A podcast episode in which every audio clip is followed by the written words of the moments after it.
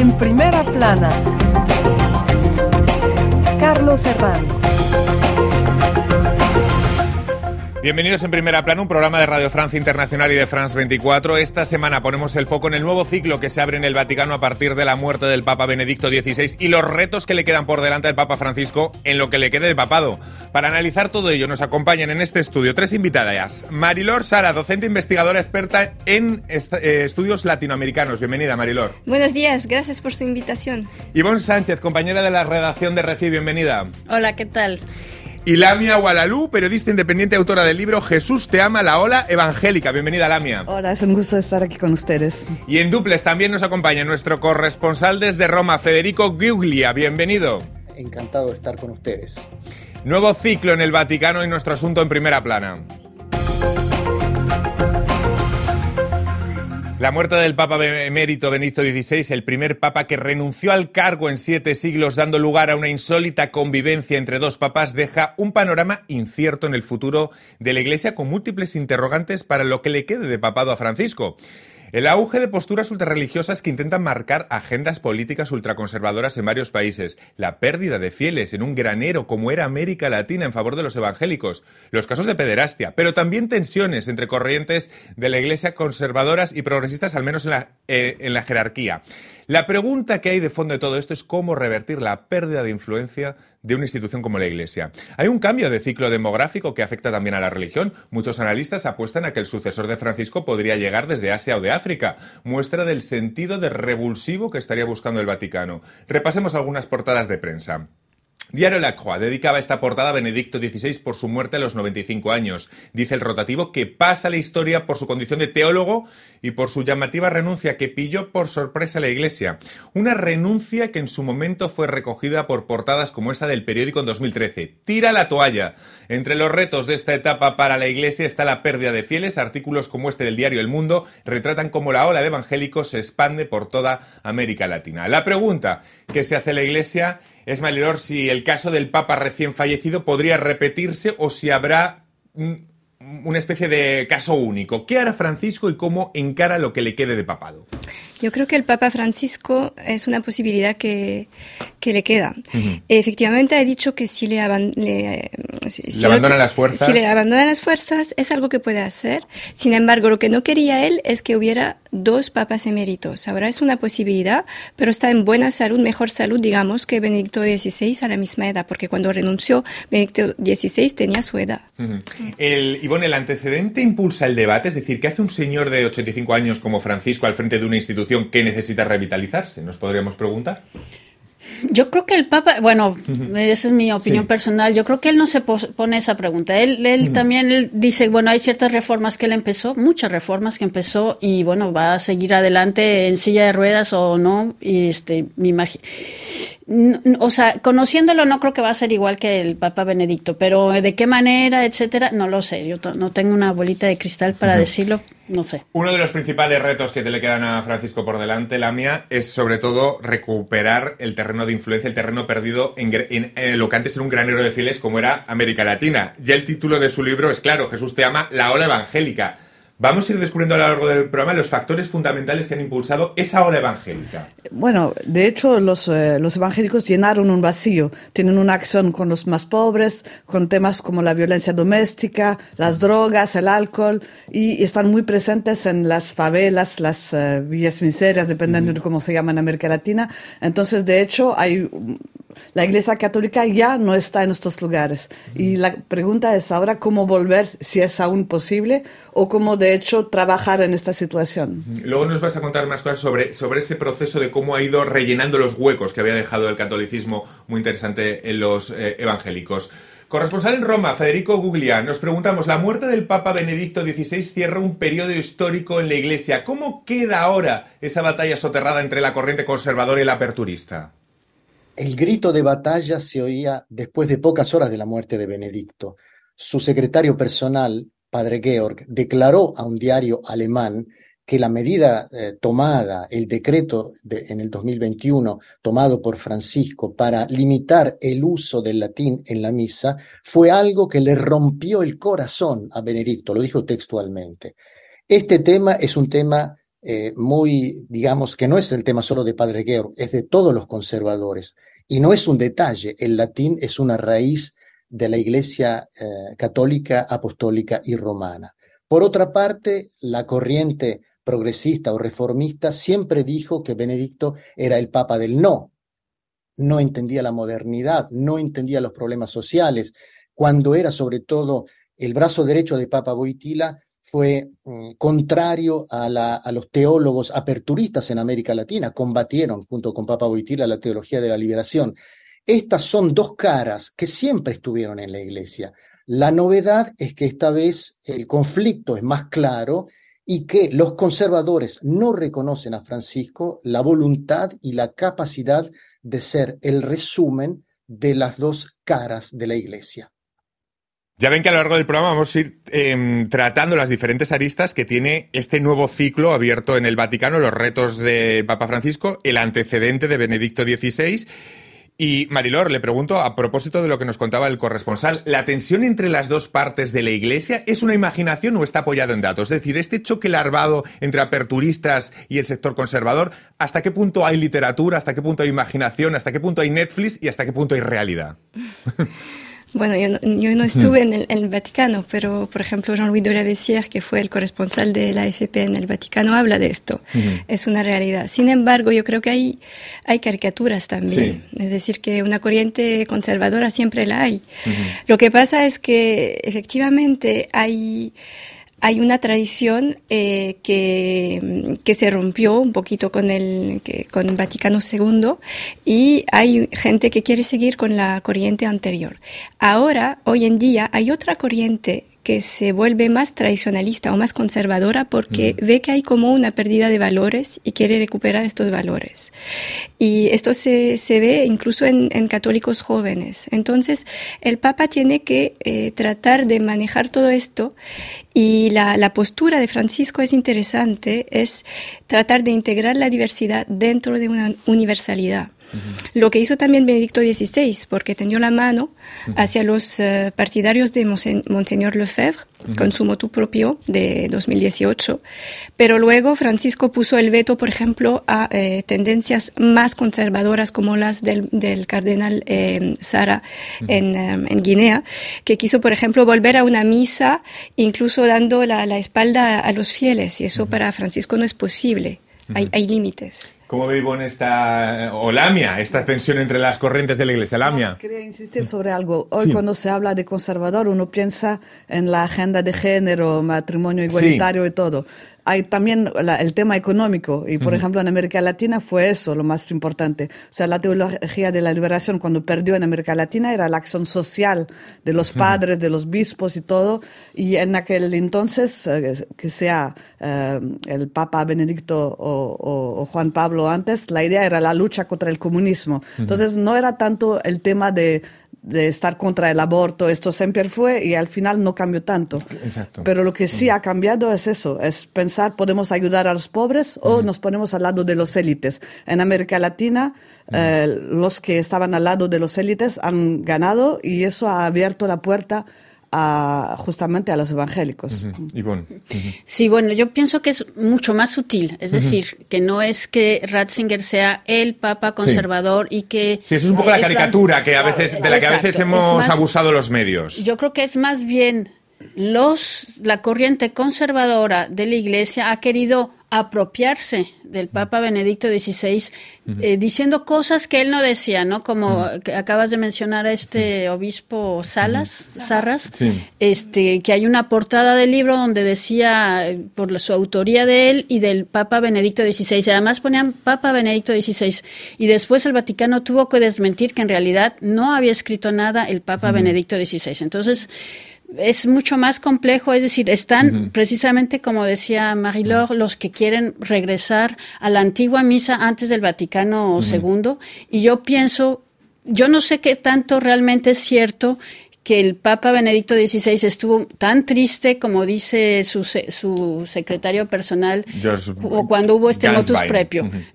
porque, porque muchos le hacen decir al Papa, al, Papa emérito cosas que quizás nunca dijo. Claro, hay, muchas hay muchas voces que denuncian cierta caricaturización, como estamos viendo, Marilor, de lucha entre bandos, que ni Francisco era tan aperturista en cuestiones o es tan aperturista en cuestiones troncales y que fue precisamente Ratzinger quien hizo buenos diagnósticos de lo que sucedió en la Iglesia. Bueno, Ratzinger sin duda pasará como uno de los grandes intelectuales que hemos tenido, no solo de la Iglesia, también de la, del siglo XX, ¿no? Sí, era un gran intelectual y, tiene este genio de, mm. del pueblo alemán, es decir, esta capacidad en tomar perspectiva, tener mm. un pensamiento muy filosófico. Mm. Siempre quiso relacionar la fe y la religión, era una articulación muy importante en su pensamiento y, claro, hubo muchas caricaturas. Por ejemplo, él estuvo siempre a favor de, para él la, doctrina social de la Iglesia es muy importante. No hay paz sin justicia social. Eso siempre lo dijo. Y, Francisco, eh, también hay caricaturas y eh, quizás esperanzas que, que, que, no sean fundadas, porque él no va a cambiar la doctrina, yo pienso. Lo que cambian son el estilo y el método de Francisco. Corresponsal en Roma, Federico. Eh, Francisco deberá lidiar en soledad con las amenazas que continúan llegando desde el seno de la institución y terminar las grandes reformas que prometió cuando hace 10 años sucedió a Joseph Ratzinger. ¿Cuáles son sus prioridades en lo que le queda de papado? Cuando fue elegido el 13 de marzo de 2013, casi 10 años atrás, eh, Papa Francisco dijo estas palabras muy lindas cómo me gustaría una iglesia pobre y para los pobres. Yo creo que la pobreza sigue siendo una prioridad para Francisco. La otra es el tema de la paz en el mundo. La guerra de Putin, que Papa Francisco muchas veces eh, definió y repitió eh, como eh, guerra repugnante, guerra repulsiva, es un tema que lo, lo amargó muchísimo. Entonces yo diría que las prioridades son las prioridades de la paz y pobreza. Y son prioridades para él más importantes aún de los, eh, digamos, de la guerra del poder, de los conflictos, de todo lo que está pasando y que pasará en el Vaticano y en la misma institución.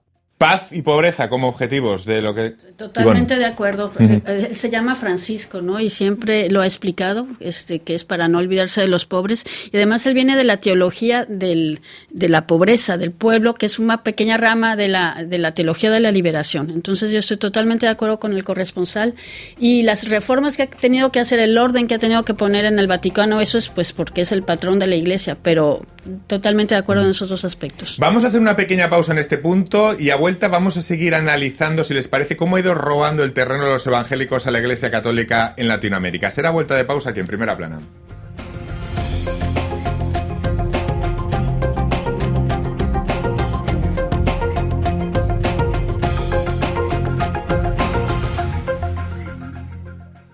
RFI, la sélection du mois. Jayanai.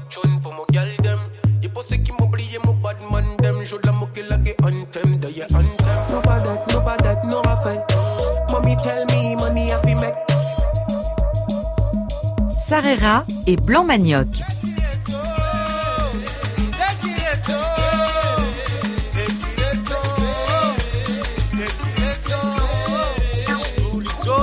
Eira Star.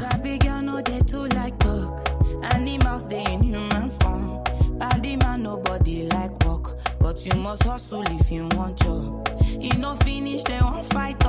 If them they run them. Alligators.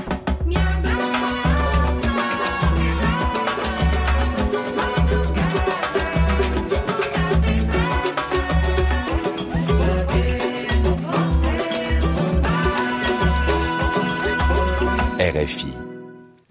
Seguimos aquí en primera plana hablando del presente y del futuro del Vaticano a partir de la muerte del Papa Benedicto XVI, de Ratzinger, y de lo que le quede de papado a Francisco. ¿Qué antecedente puede suponer eh, el, tema de los dos papas eméritos?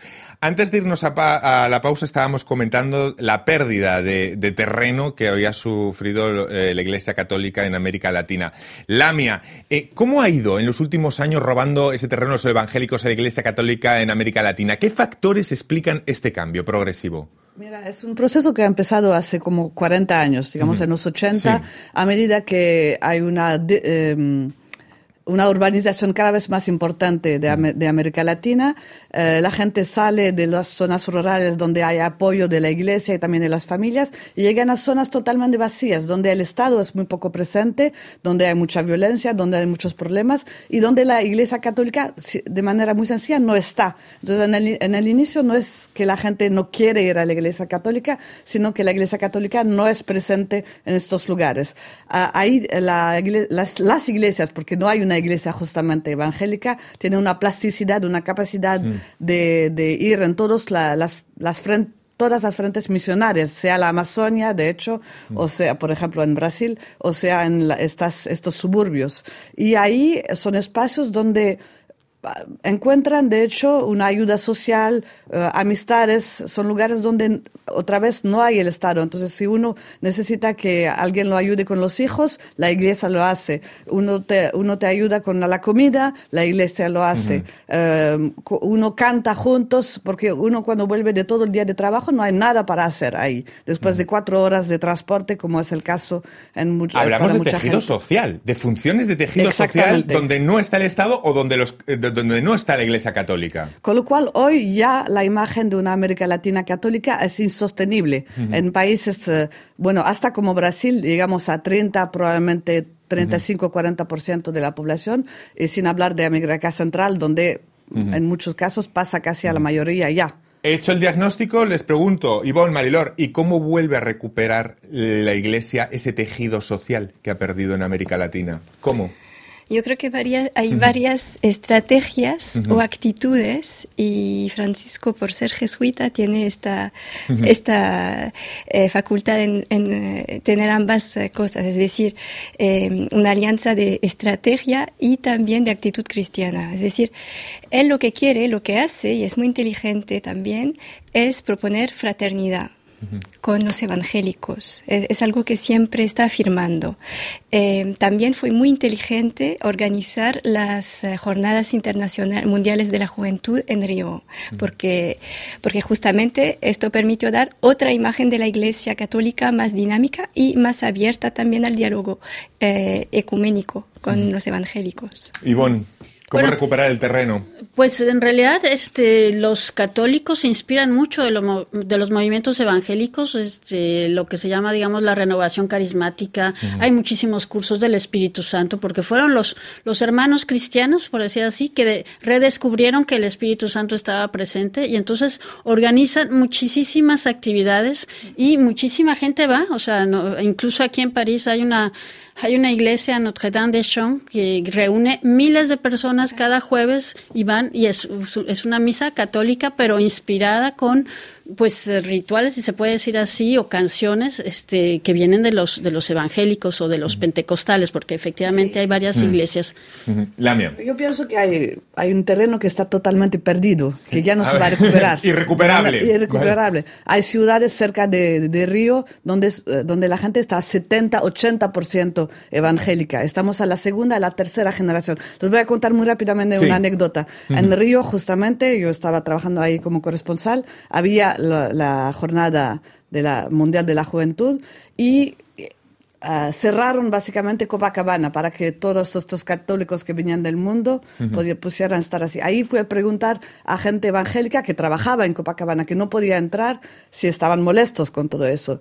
Y muchos me dijeron, pero ¿quién es este tipo? O sea, ¿quién es el Papa? Estamos hablando del del país más grande eh, católico del mundo y muchos no es que estaban en contra como yo pensaba, sino que ni sabían. Desconocimiento. Totalmente. Entonces eh, llegamos a eso. No, es más un tema de enfrentamiento, es de ignorancia total. Ya no hace parte de su vida.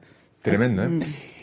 ¿Cómo ilustra? A veces una anécdota así ilustra desde luego sin duda un tema. Mucho se ha hablado, volvemos con nuestro corresponsal en Roma, mucho se ha hablado de la relación entre ambos papas.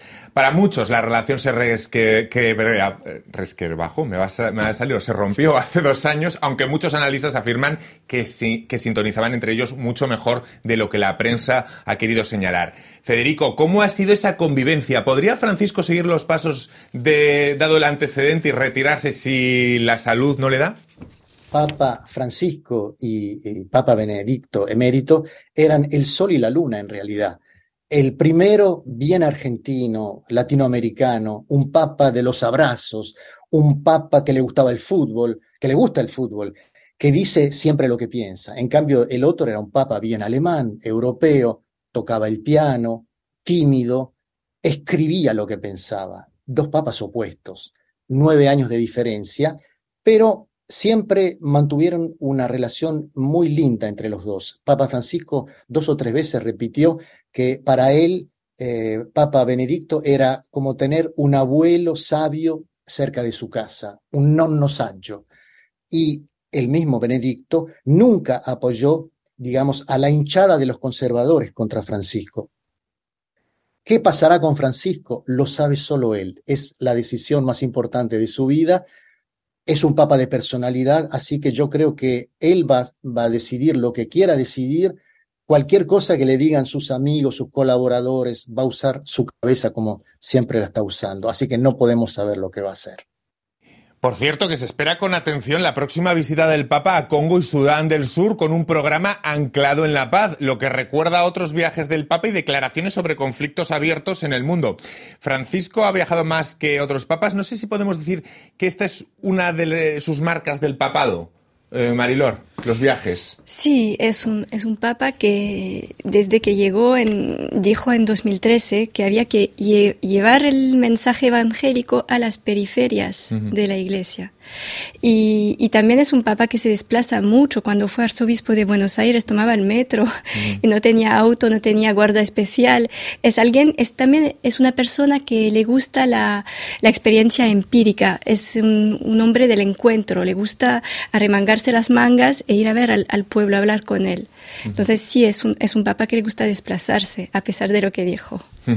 En cualquier caso, sí que, claro, hablamos de viajes, ahora estamos vamos a ver una agenda de viajes en África, se habla de que un posible sucesor podría llegar de Asia o de África, no sé si son también intentos del Vaticano de llegar, de entender cómo funciona el mundo, cómo funcionan también las claves demográficas del planeta y buscar nuevos graneros de, fieles.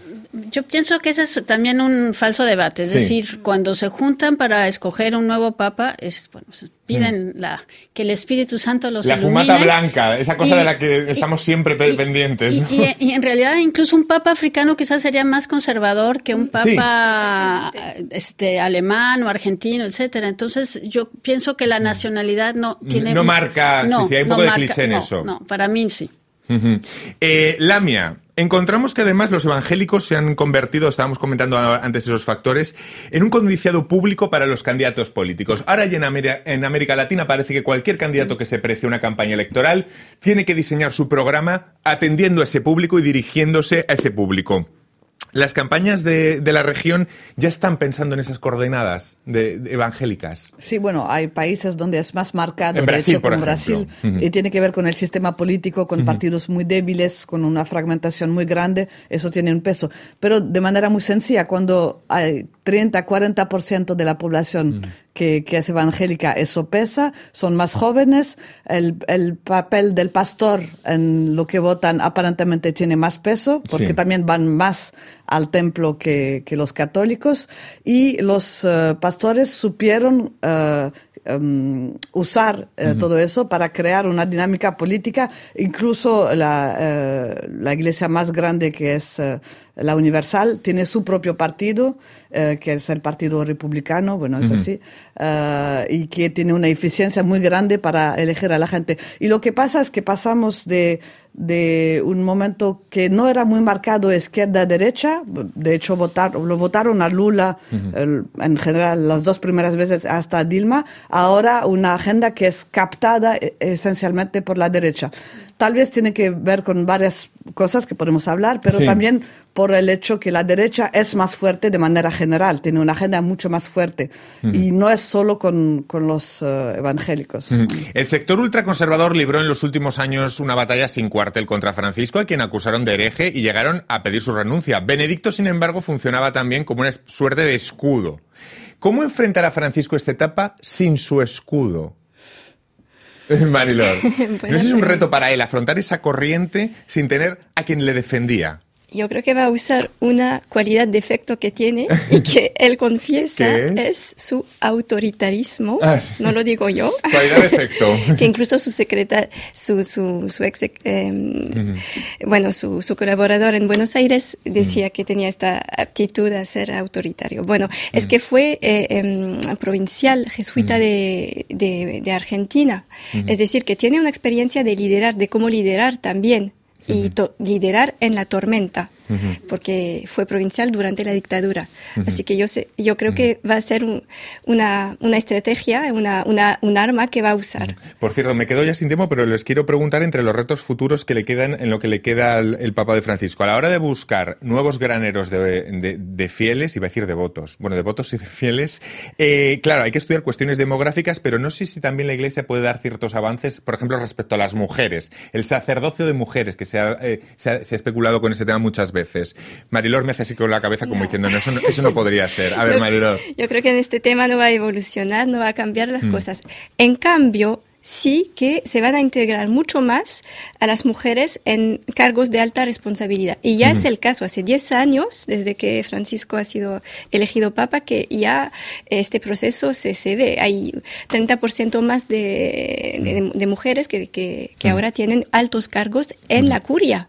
Y otro reto es que le quedan completar las grandes reformas como la puesta en marcha de la nueva Constitución Apostólica, ¿no? Que era una de... ¿En qué consiste esto? No sé si lo podemos explicar brevemente, muy breve, muy breve. Marilor.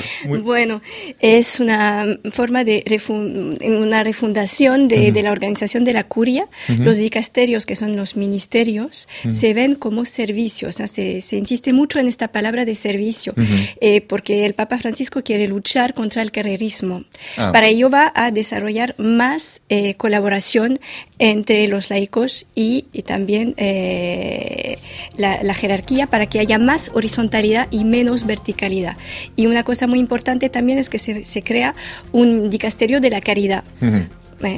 Nos quedamos ya sin tiempo. Muy interesante. Muchísimas gracias a las tres, Lamia, Ivonne, Marilor y a nuestro corresponsal en Roma, Federico Gugli. Ha sido muy interesante hablar de este nuevo ciclo que se abre en el Vaticano. Muchísimas gracias a todos ustedes y hasta la próxima semana aquí en Primera Plana. Gracias.